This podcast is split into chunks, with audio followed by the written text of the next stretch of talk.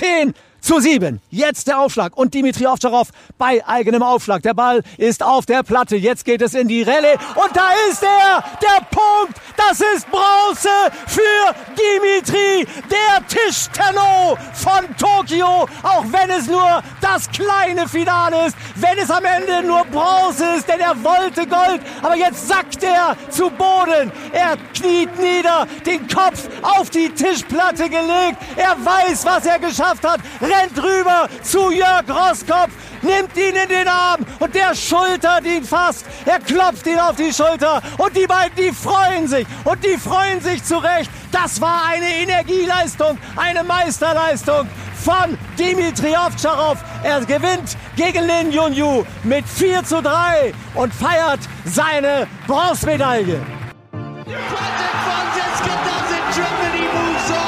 Timo Boll schraubt, arbeitet an seiner eigenen Incredible turnaround from twice runner-up here, Patricia Solia. Das ist unglaublich, das kann ich nicht glauben. Ping, Pong und Brause, der Tischtennis-Podcast. Mit Richard Brause und Benedikt Probst.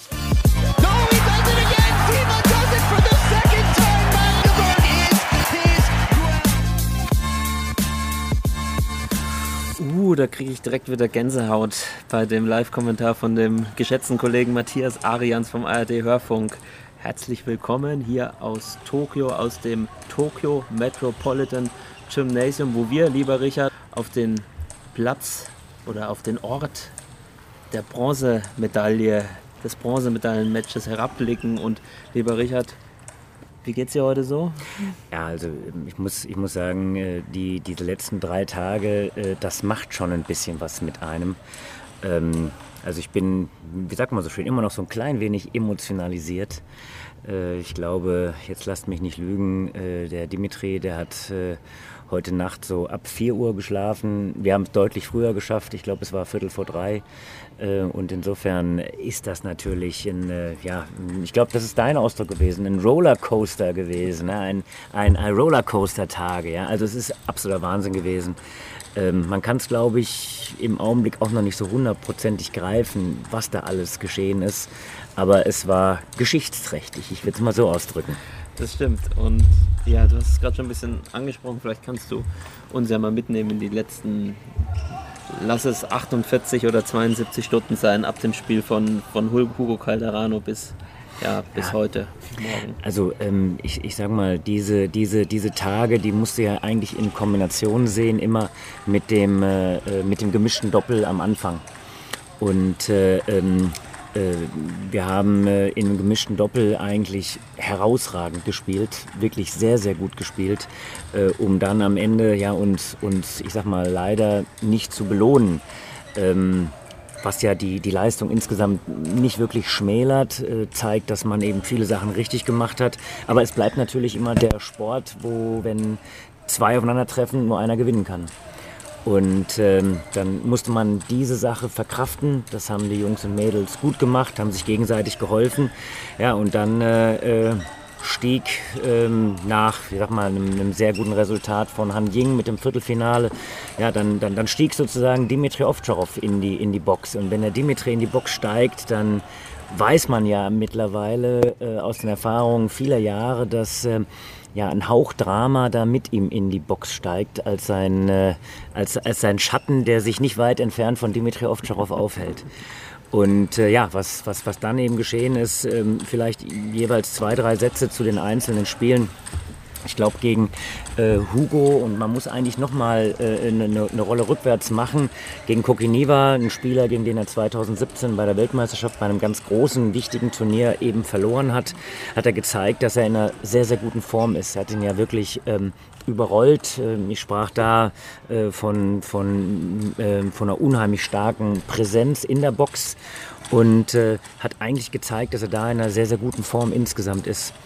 Und das war gegen Hugo Calderano gerade am Anfang ähm, eben, eben ein Stück weit nicht da. Und äh, ähm, ich glaube, Hugo hatte sich eben auch eine Menge vorgenommen für dieses Spiel, auch äh, taktisch einiges überlegt und das hat gegriffen. Und es hat eben ein ganzes Stück gedauert, bevor Dimitri auf der einen Seite so ein Stückchen Nervosität abgelegt hatte, aber dann eben auch auf der anderen Seite ähm, ja, diese Präsenz dann wieder sich erarbeitet hat. Also das ist das, was wir hier insgesamt gelernt haben. Präsenz kann man sich erarbeiten. Und äh, ja, äh, als er dann eben Fahrt aufgenommen hatte, dann muss man wirklich sagen, hat er einmal spielerisch überzeugt. Ich sehe ihn hier spielerisch deutlich verbessert, in, in, in vielen Bereichen deutlich stabiler, äh, deutlich auch ähm, ja, nicht lastig für die eine oder andere Seite. Man hat ja früher dann oft den Dimitri auf eine starke Rückhand reduziert. Das ist heute mitnichten so. Er ist also viel kompletter geworden in den Spielen.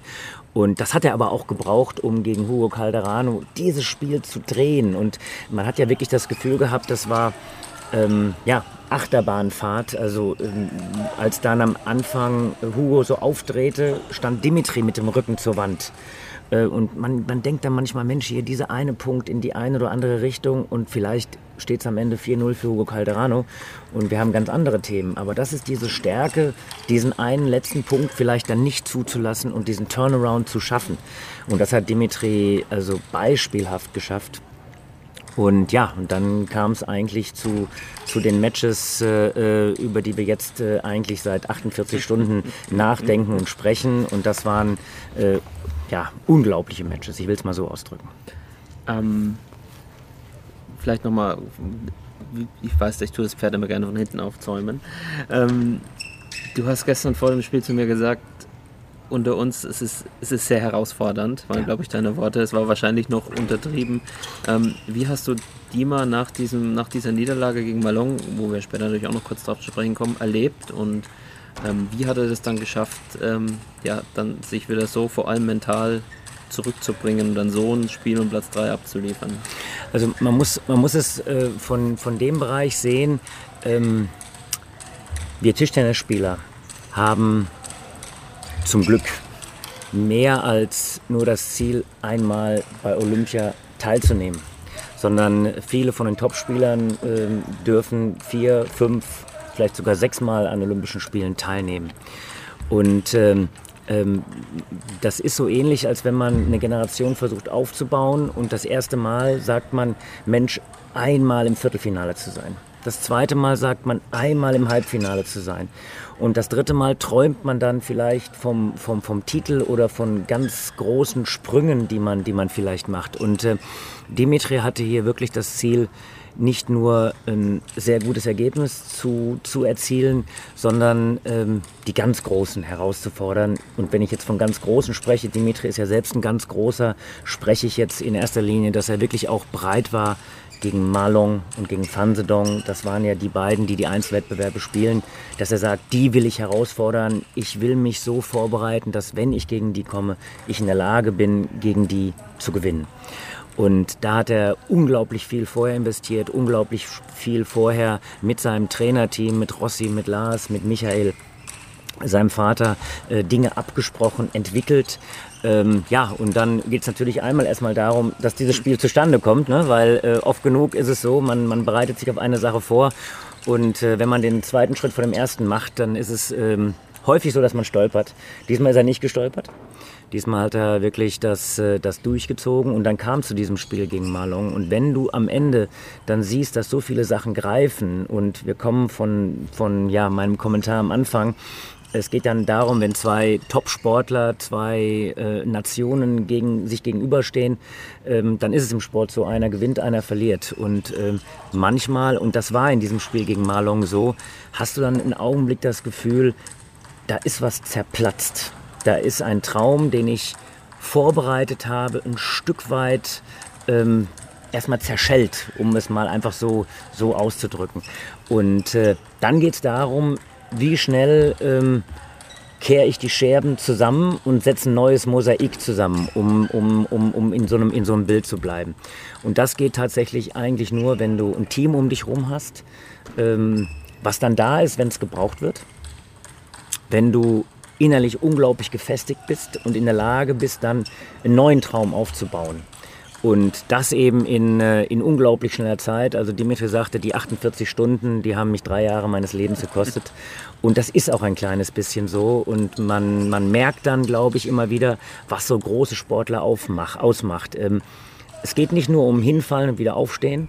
Es geht manchmal um hinfallen und ganz schnell wieder aufstehen. Und das hat Dimitri äh, in dieser Situation geschafft. Trotzdem war es am Morgen, als wir ihn dann gesehen haben wieder, ja, natürlich schon klar, da ist erstmal unglaublich viel Energie rausgegangen, da ist unheimlich viel Spannung rausgegangen. Und äh, das eben im Laufe des Tages, zum Glück war es eine Abendpartie, dann wieder aufzubauen, ähm, das ist allererster Sahne. Da hat das Team hinter ihm einiges geholfen, aber das ist natürlich auch nur möglich, wenn du als Persönlichkeit ähm, ja, so stark bist, wie Dimitri Ovtcharov sich hier bislang präsentiert hat. Wir hatten ihn ja noch vor gar nicht allzu langer Zeit auch bei uns als Gast im Podcast und da haben wir ja auch genau über diese Sachen geredet. Ich weiß noch, du hast gesagt, Dima und Olympia, das ist immer Drama. Du hast auch ähm, 2016 als Beispiel genannt, wo er im Einzel dann unglücklich ähm, verloren hat, auch wo, er selber sagt, eines seiner größten Niederlagen gegen Vladi, die er je hatte und dann ist er wieder aufgestanden, aber jetzt hat er eigentlich allem nochmal einen draufgesetzt. Absolut, oder? Also absolut, das ist, ähm, ja. ist er eigentlich nicht mehr zu toppen. Ähm, das kann fast eigentlich nur Dimitri Ovtcharov ähm, schaffen. Und ähm, Malong hat, glaube ich, die Tage auch gesagt, nach dem Halbfinale, äh, es gibt keinen, der mental stärker ist oder der mehr gewinnen will als Dimitri Ovtcharov. Dem ist eigentlich gar nicht so viel hinzuzufügen, oder? Ja, also dem ist wirklich nicht viel hinzuzufügen. Ähm, allein vielleicht doch noch eine Sache. Äh, mental, das langt natürlich nicht. Das muss einhergehen mit einer spielerischen Weiterentwicklung. Und äh, äh wenn man das überlegt, wie sehr sich Tischtennis, ich, jetzt spanne ich mal den Bogen von 2012, wo er ja auch eine Bronzemedaille äh, gewonnen hat, ähm, auch schon mit einer unheimlichen mentalen Stärke. Und wir sprechen jetzt von 2021 und er gewinnt wieder Bronze ähm, in einem unglaublichen Spiel. Äh, und äh, das ging aber nicht nur allein mit einem mentalen Kraftakt, sondern eben auch einher mit einer spielerischen Weiterentwicklung. Und äh, ja, ähm, das zeichnet Dimitri Ovtcharov auf, diese Kombination von beiden Dingen. Tja, und das ist wahrscheinlich noch untertrieben, dass ihn das auszeichnet. Da kann man fast schon sagen, es ist irgendwie auf ihn Verlass. Und ähm, ich weiß nicht, wie es dir gestern ging, die ganze Woche. Wir sind ja jetzt äh, beide auch in Tokio. Die ist ja schon irgendwie nicht so in unsere Richtung gelaufen. Das war natürlich balsam auf die Seele. Und ich hatte auch trotzdem gestern das Gefühl, er kann das noch schaffen, auch im sechsten Satz bei den Matchbällen. Natürlich ist es eine Lotterie und wir haben viel auch, oder Dima hat auch viel über diesen ein, diese eine Chance gesprochen, die Lin hatte bei, ich glaube, bei 13, 12, 13, 12. Also der Ball, der Ball halb hoch in Vorhand nach dem Schupf äh, in, in Mitte, als Dimitri dann den quasi ja, so ein bisschen in den Ball reinlief und den Ball äh, nicht aggressiv, also der ist schon halb hoch gewesen. Ein bisschen kürzer, weil der hätte den Schritt nach vorne eben etwas früher machen sollen. Ähm, da hat er auch schon ähm, ein bisschen Hilfe bekommen. Von oben hat er gesagt. Gar, genau. gar, keine, gar keine Frage, aber eben tatsächlich äh, dann das zu nutzen, das ist natürlich eine ganz große Qualität. Aber es zeigt ja auch, und das ist, glaube ich, bei nicht vielen Sportarten so extrem, was, was dieses Mentale in diesem Sport ausmacht. Dass Ja. Ab diesem Zeitpunkt, und ich glaube, wir wussten es alle, nachdem er dieses 13 zu 13 gemacht hat, okay, jetzt, jetzt stehen die Karten wirklich gut für Dima. Und dann war es. Und dann hat er im, im siebten Satz 9-3 geführt. Lin hat, war ja total fix und fertig und dann nur quasi aus dem Verz Mut der Verzweiflung ist er dann quasi noch Ja, angekommen. Hat das würde ich, Denken das würde ich, ja, das würde ich so nicht Ja, unterschreiben. Also es ja, hat mich, es, es hat mich, es hat mich so ein bisschen an das erinnert, was er gegen Van Sendong gemacht hat bei 2, 3, 5, 9. Ähm, der ist in der Lage, das, das zu spielen. Also er hat dann von diesem 3-9 bis zum 7-9 so ein bisschen auch wieder angefangen, ähm, ja, sich zu, sich zu beruhigen. Ich will das mal so, so sagen. Genau. Ja? Wo er bis 9 auch ein paar einfache Dimitri gegeben hat, äh, ähm, hat er dann angefangen, eben ja, sein Niveau wieder noch mal ein Stück nach oben zu, zu, zu greifen. Aber das spricht halt dann für Dimitri, dass er diesen Ball zum 11-7, den er verwandelt hat, äh, äh, Gegenspin aus Vorhandseite parallel. Ähm, das ist ein ganz, ganz schwieriger Ball, vor allem auf den Rückhand-Topspin von Lin Yunyu, den eben dann nicht in die Diagonale als Gegenspin zu spielen, sondern eben parallel. Ähm, das war ganz stark und äh, ja, also das war der Bronzeball sozusagen. Was, also, du musst mir noch kurz sagen, was waren deine Gedanken bei, im sechsten Satz bei den Matchballen gegen Dima und was waren deine Gedanken nach dem verwandelten Matchball zur Bronzemedaille? Also ähm, ich, ich, ich will mal so sagen, ähm, ähm, das, so richtig tiefschürfende Gedanken hast du da nicht. Du, du fieberst mit deinen Jungs, mit deinen Mädels in dieser Situation mit und äh, du, du hast natürlich immer so ein bisschen die Situation, okay, was kann er anders machen, was kann er besser machen. Und manchmal ist es dann so, dass der, der Gegner ein kleines bisschen hilft. Du hast diesen Ball zum 13-12 angesprochen und du, du hoffst natürlich auch, dass deine Spieler oder deine Spielerinnen äh, immer dabei sind, diesen nächsten Ball bereit sind zu spielen, diesen, diesen, diesen nächsten Schritt wieder zu gehen, diese, diese Situation zu haben, dass sie eine gute Idee haben. Weil darum geht's ja. Timo sprach dann häufig davor, okay, unter Stress richtige Entscheidungen zu treffen. Das ist im Tischtennis wichtig. Nicht einfach nur zu sagen, jetzt steht's 13 beide, ich muss den Ball reinspielen.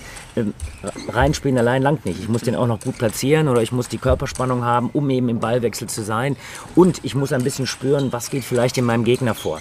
Und das hat Dimitri bei uns im Podcast schon mal angesprochen. Ja. Das spürt er und ich glaube, das hat er gespürt. Und das Ergebnis ist das 11 zu 7 in diesem siebten und entscheidenden Satz. Und ich habe mir gedacht dabei, weil um die Frage noch zu beantworten, das hat er wirklich erzwungen und ich habe es ihm von Herzen gegönnt. Ja, das haben wir, glaube ich, alle. Das haben wir, glaube ich, alle. Und ich beobachte dich ja auch mal ein bisschen, wie du auf der Tribüne sitzt. Also äh, viel, viel Bock auf Labern mit anderen Leuten hast du dann nicht während des Spiels. Oder? Nein, nein, das, das reduziert sich. Ihr wisst alle, dass ich äh, äh, gerne, äh, gerne mich unterhalte und ein bisschen auch philosophiere. Aber während solcher Spiele, da, da will man natürlich so ein bisschen, wie sagt man, positive Energien in die Box noch nach Möglichkeit hineintragen und man spielt ein bisschen mit.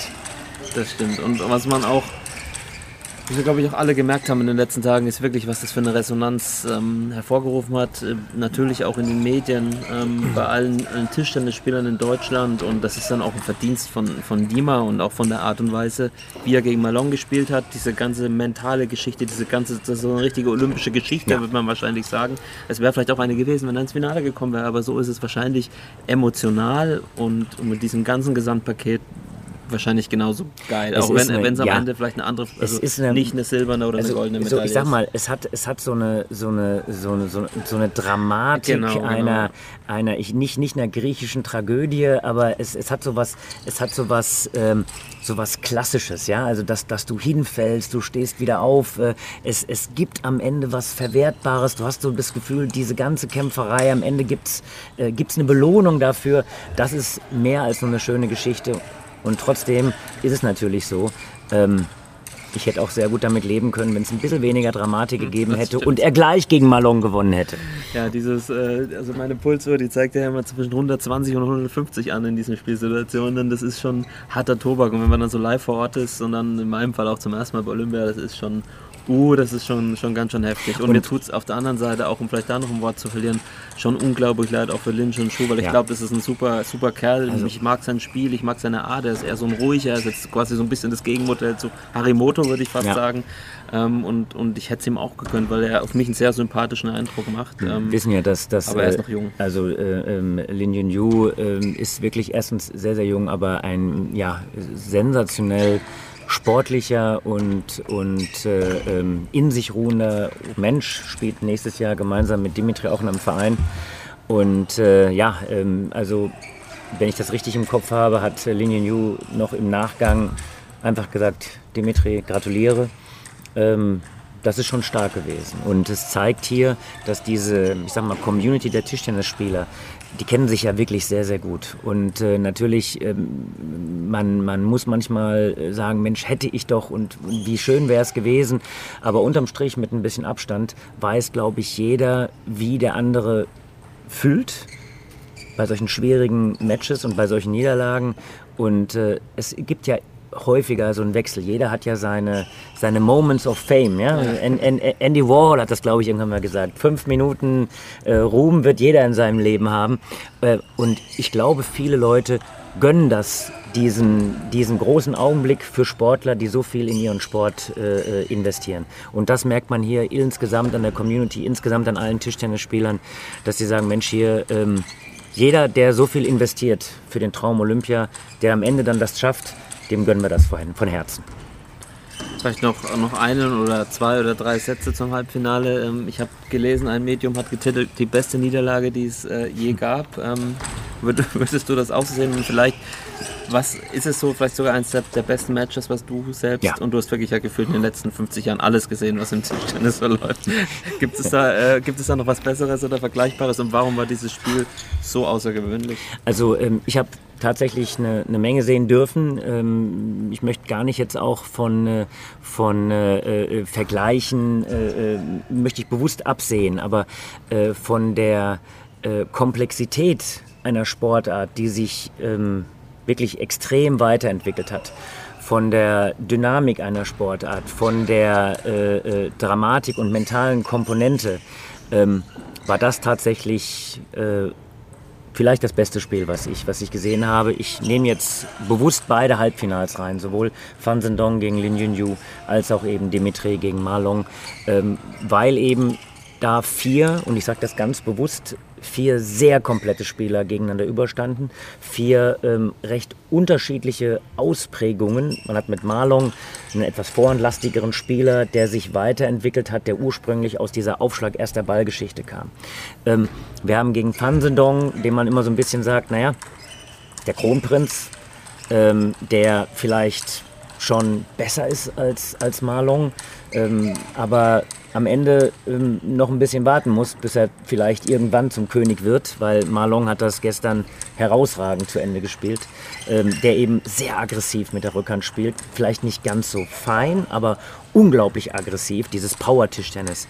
Dann hat man äh, jemanden wie Lin Yunyu, der mit einer enormen Leichtigkeit spielt, ähm, mit dieser Rückhand Banane als, als, äh, ähm, ähm, als, ich sag mal, als äh, seinen Hauptschlag, ja, wie er das Spiel eben aufbaut. Und dann hat man Dimitri Ovtcharov, der tatsächlich hier als ein ganz kompletter Spieler aufgetreten ist, mit einem nicht nur sehr, sehr stark ausgeprägten Rückhand beschleunigenden Ball, aber eben auch mit einer unheimlichen Dynamik in der Beweglichkeit, ähm, aus der Vorhand mit sehr variablen Aufschlägen bis hin zu einem äh, bis hin zur Variabilität, dass man Tischtennis auch mal ganz einfach macht. Wir haben das gegen Lin Yu gesehen mit dem ganz einfachen Rückhandaufschlag. Also das fand ich ganz, ganz spannend, ähm, diese, diese vier Spieler im Halbfinale beobachten zu dürfen.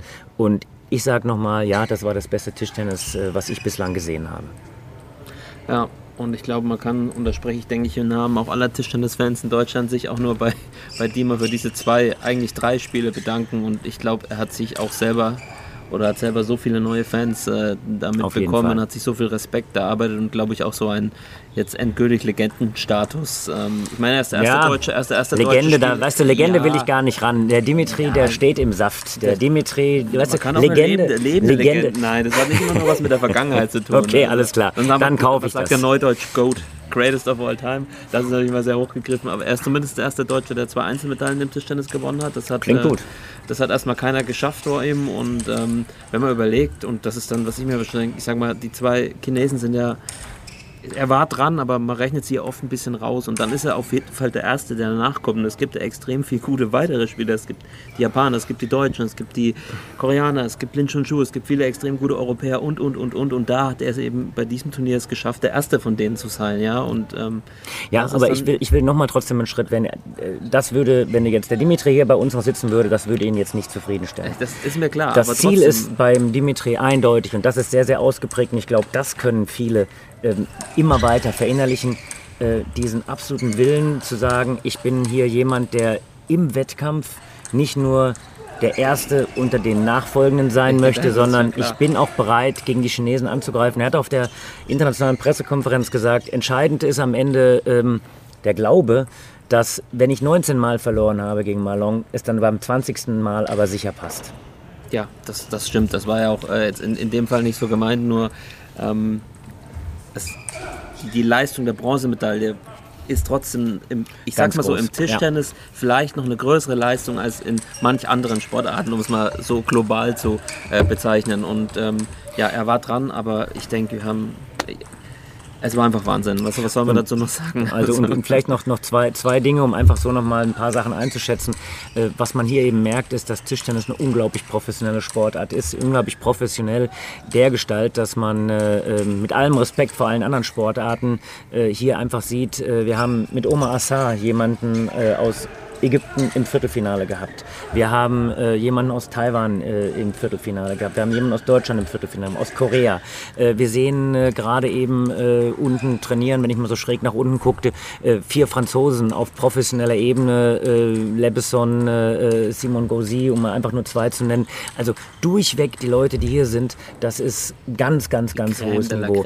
Und diese Creme de la Creme wird breiter, wird größer. Das ist das, was eigentlich man hier von Olympischen Spielen mitnehmen muss. Wir sagen ja immer, die Leute rücken zusammen, aber sie rücken immer weiter zusammen. Es wird fast kuschelig, will ich sagen.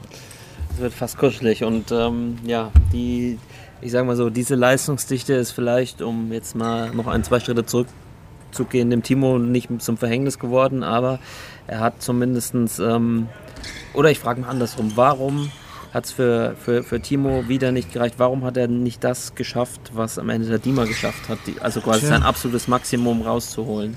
Gut, also ich denke, dass, äh, dass für ihn natürlich äh, ähm, ähm, der, der äh, Yang Yong-sik äh, ein Spieler ist, der für ihn nicht leicht ist zu spielen. Er hat 2018 gegen ihn, gegen ihn gespielt, ähm, hat da am Ende ähm, ähm, in der Mannschaft gewonnen.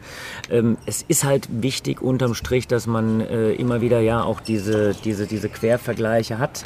Ähm, und äh, er hat bei den Open-Meisterschaften ein super Turnier gespielt, aber tatsächlich ist Yang Yong-sik in, in, diesem, in diesem Einzel, hat man gemerkt, er hat so ein bisschen Gefühl für die Bälle von Timo. Und äh, ja, und am Ende muss man einfach sagen, äh, da haben dann äh, zwei, drei, vier Prozent gefehlt. Ähm, ich würde einfach jetzt erstmal in den Raum stellen, Yang Yong-sik hat das sehr, sehr gut gemacht und Timo hat einfach ein paar Chancen nicht genutzt. Und ich glaube, so muss man es im Augenblick äh, reinnehmen. Ähm, wenn als Beispiel, wenn Yang Yong-sik ein, einer der sechs Matchbälle nicht hätte abwehren können gegen Dionis, dann hätten Acht wir vielleicht, oder es waren acht, ja, dann hätten wir vielleicht äh, Timo hier im Viertelfinale gespielt. Vielleicht wäre Fan Sendong dann, ähm, ja, äh, wer weiß, das erste Mal gefallen. Also insofern, äh, das ist nur ein Beispiel, dass Timo jetzt hier gegen Yang Yong-sik nicht gewonnen hat, wie eng das alles beieinander ist. Wenn wir das Ganze jetzt nochmal spielen, äh, mit allen ja, Partien, vielleicht gehen die Partien komplett anders aus, als wir sie im Augenblick in die Ergebnisliste eingetragen haben. Ja, das ist auch das, was Dima gesagt hat, dass ein Ausscheiden in der ersten Runde und ein Turniersieg oft sehr, sehr, sehr nah beieinander Ja. liegen. Und ähm, tja, dem ist nicht viel hinzuzufügen. Bei unseren Damen ist es eigentlich, ja, die Jäger hat richtig gut gespielt, die hat Auf das jeden Maximum Fall. Super, super gespielt. Ja. Und, und ähm, ja, die Patty hatte natürlich, ähm, ja, dies, es, es war schwierig für sie, nach, nach dem Mix gleich am nächsten Tag wieder zu spielen. Man sagt dann immer schnell, das ist eine Ausrede und so, aber Nein. ich glaube, in dem Fall kann man sagen, diese mentale Belastung nach diesem unglaublichen Mix, nicht mal 24 Stunden davor, dann wieder an den Tisch zu gehen, war schwierig. Wie bewertest du das Abschneiden von unseren beiden? Also klar, Betty hätte natürlich sehr gerne diese, diese Partie gegen Chen Meng gespielt. Sie hatte gegen Chen Meng ja schon das ein oder andere Mal, wo sie, ich sag mal, sehr gute Matches äh, ähm, gemacht hat. Ja, letzte Partie aus dem Kopf raus war, meine ich, ein, ein 2-4. Ähm, aber ähm, ja, das hätte sie sicher sehr, sehr gern gespielt. Jetzt muss man wissen, Zhang Mo ähm, ist jetzt vielleicht keine so bekannte Spielerin, aber sie, äh, sie ist eine international äh, ja, gute Spielerin. Ich will es mal so war auch ausdrücken. schon in den Top 20, Ähm, also war muss auch in der schon ersten 20 und äh, ich hätte vorher das vielleicht eingeschätzt, das ist so ein bisschen für Petty und in der Gesamtkombination ist es einfach verdammt schwer, äh, wenn man so kurz vom Einzug in ein olympisches Halbfinale steht. Ähm, und diese Chance dann, ja, ich will mehr sich sagen, nicht, nicht, nicht nutzt, sondern eher, dass die anderen dann anfangen, dieses Ding einem abzunehmen, das ist unmenschlich schwer zu, zu, zu verkraften. Und äh, das zeigt halt, äh, wie eng, wie gesagt, alles beieinander liegt. Und wenn man dann 3% oder 4 oder 5% nachlässt, dann kommt es am Ende auch äh, möglicherweise zu einem 3-4 gegen Zhang Mo. Also kein Vorwurf da, ähm, sondern Petty hat sich hier wirklich nochmal probiert, in dieses Match auch zurückzukämpfen. Und äh, ja, das ist halt einfach wirklich manchmal eine verdammt schwere Situation, die auch jeder Sportler hier bewältigen muss. Han Ying hat das äh, sehr, sehr gut gemacht. Maximal, würde ich sagen, ausgeholt. Auch noch ein tolles Match gemacht gegen Sun Ying Cha. Viertelfinale, das ist ein starkes Ergebnis. Das stimmt.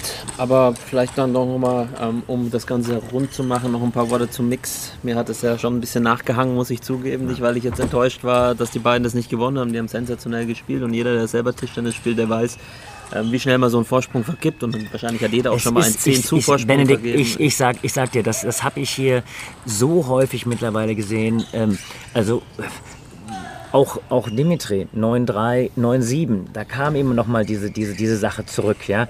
Äh, ähm, ähm, Jonas schläft sicher auch nicht so richtig gut nach seinem 10-4 äh, im 3-1-10-4 gegen Yang Yong-sik. Das liegt mitunter unglaublich eng beieinander. Wir haben ja auch ein, zweimal drüber gesprochen. Du musst, und das ist das, was man hier mehr und mehr merkt, in diesem absoluten Top-Bereich, in dem wir uns bewegen, tatsächlich diesen letzten Punkt machen und oft genug musst du diesen letzten Punkt machen, indem du wirklich nochmal einen draufsetzt. Da diese Balance zu finden, wann riskiere ich und wann spiele ich den Ball, ich sag mal, kontrolliert platziert, das ist ein verdammt schmaler Grad, weil man sagt dann sehr schnell als Trainer, ja, hättest du mal mehr riskiert oder man sagt dann sehr schnell als Trainer, ja, äh, hättest du mal den Ball einfach nur rein. Dazwischen liegt die Wahrheit. Man muss auch sagen, dass, äh, dass die beiden dann, also zum Beispiel bei Dima gestern bei 9-7 der Ball, das war halt dann doch ein Fehler von, von Lin Junju. Mhm. Ähm, und das haben die halt im Mix auch nicht mehr gemacht dann. Ja? Ja. Also das, das, Ja. das, so, das dann mal so ein einfacher. Wir hatten dann noch einen, ich glaube sogar noch einen, äh, einen Netzball zum 10-6 mixed. Und aber sie waren, die haben, und du hast es glaube ich auch so gesagt, die haben einfach weitergespielt. Ja. Die haben immer weiter geglaubt und haben nicht nachgelassen. Und, am jeder, und, jeder, und jeder hat das ja schon, schon mal gemacht, egal in welcher Klasse. Da hat man das Gefühl, äh, ich, ich selbst aus meinem mm, mittlerweile, äh, ähm, ja, ich will mal sagen, ambitionierten Hobbyspiel erinnere mich, erinnere mich an, an, an Spiele, wo ich drei, vier, fünf, sechs Matchbälle nicht nutzen konnte. Und das ging einfach nicht. Und du hast das Gefühl, verdammt, was passiert hier? Ich krieg das Ding nicht nach Hause. Ja, und man weiß genau, was man hätte tun müssen danach. Ja, und manchmal muss man einfach auch sagen, und das Gefühl hatte ich tatsächlich bei Mixed, ähm, da gab es nicht viel zu meckern, da haben die anderen einfach ganz große Bälle gespielt.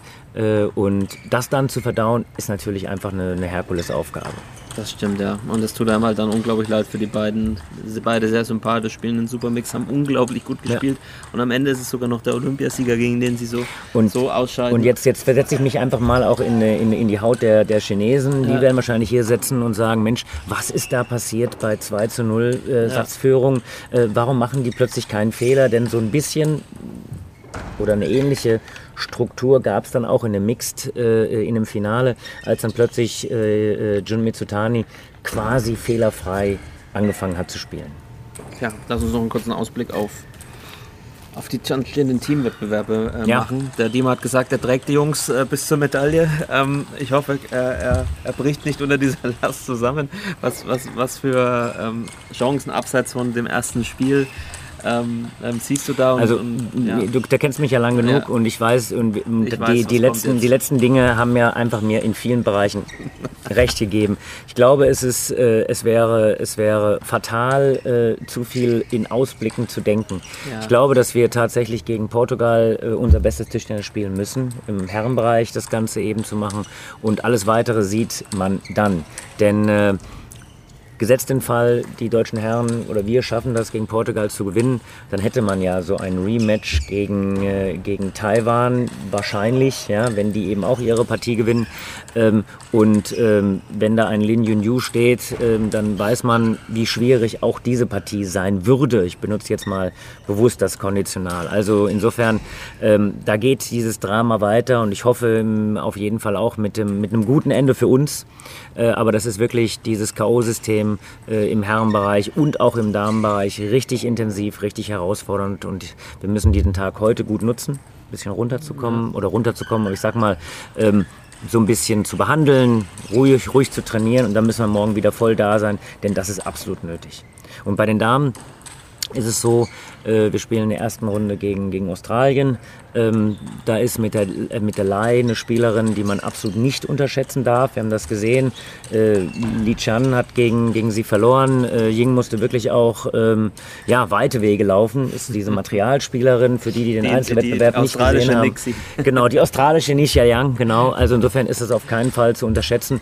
Und äh, ja, muss man quasi auch schon hellwach sein, um dann eben zu sehen, wenn man das wirklich dieses Match gewinnen würde, ähm, auf wen man dann trifft. Ähm, könnte das vielleicht äh, die koreanische Mannschaft sein?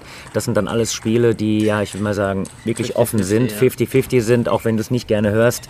Äh, aber es ist tatsächlich so, weil alle sind ja sehr eng zusammengerückt. Fast kuschelig, glaube ich, habe ich Ja. schon mal gesagt. Genau, das stimmt.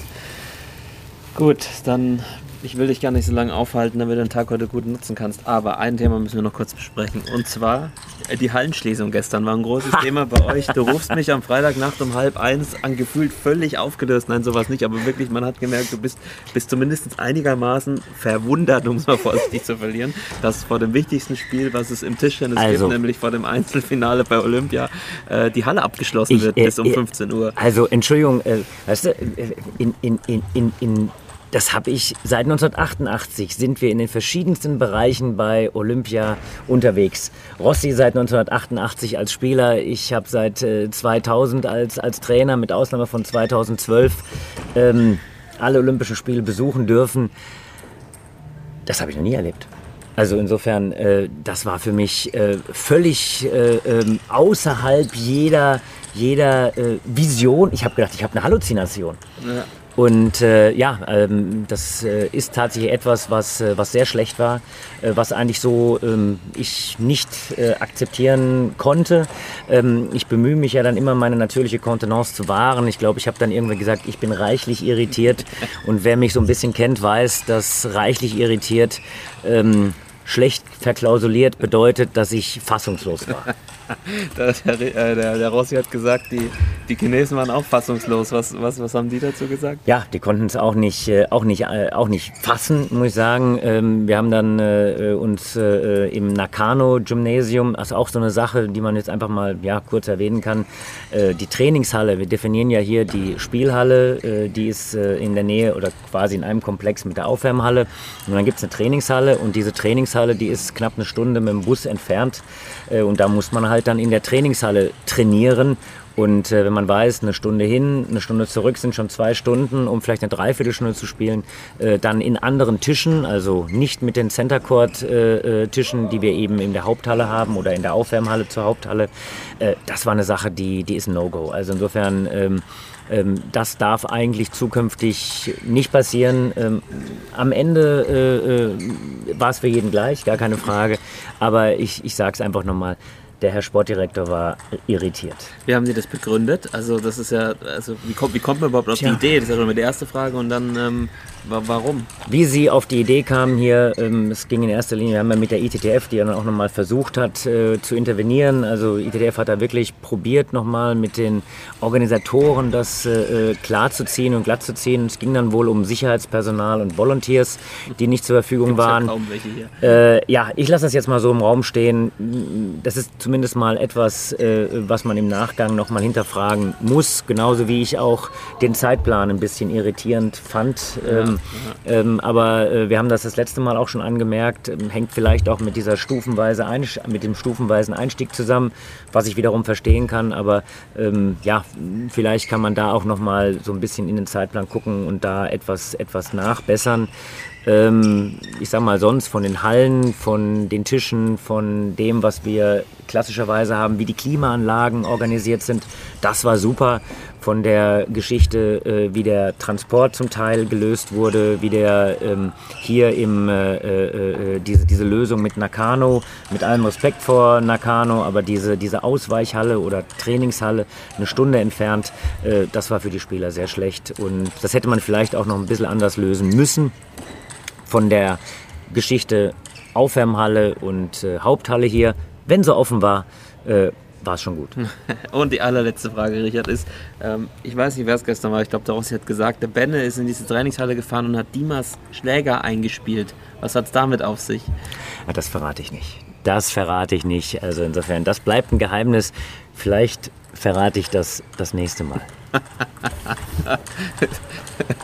Na gut, dann lassen wir das mal als äh, Cliffhanger so stehen und ähm, wir drücken auf jeden Fall alle die Daumen, dass wir vielleicht zumindest in die Region von 2016 kommen und wir harren der Dinge, würdest du sagen. Wir harren der Dinge kommen. Ist also wirklich ähm, ähm, schwer insgesamt jetzt da eine finale Prognose nochmal abzugeben. Weiß, dass das mache ich in der Situation nicht, aber wir müssen wirklich von der ersten Sekunde an wieder hellwach sein, äh, um das Turnier eben weiter gut zu spielen und zu pushen und das nehmen wir uns alle vor.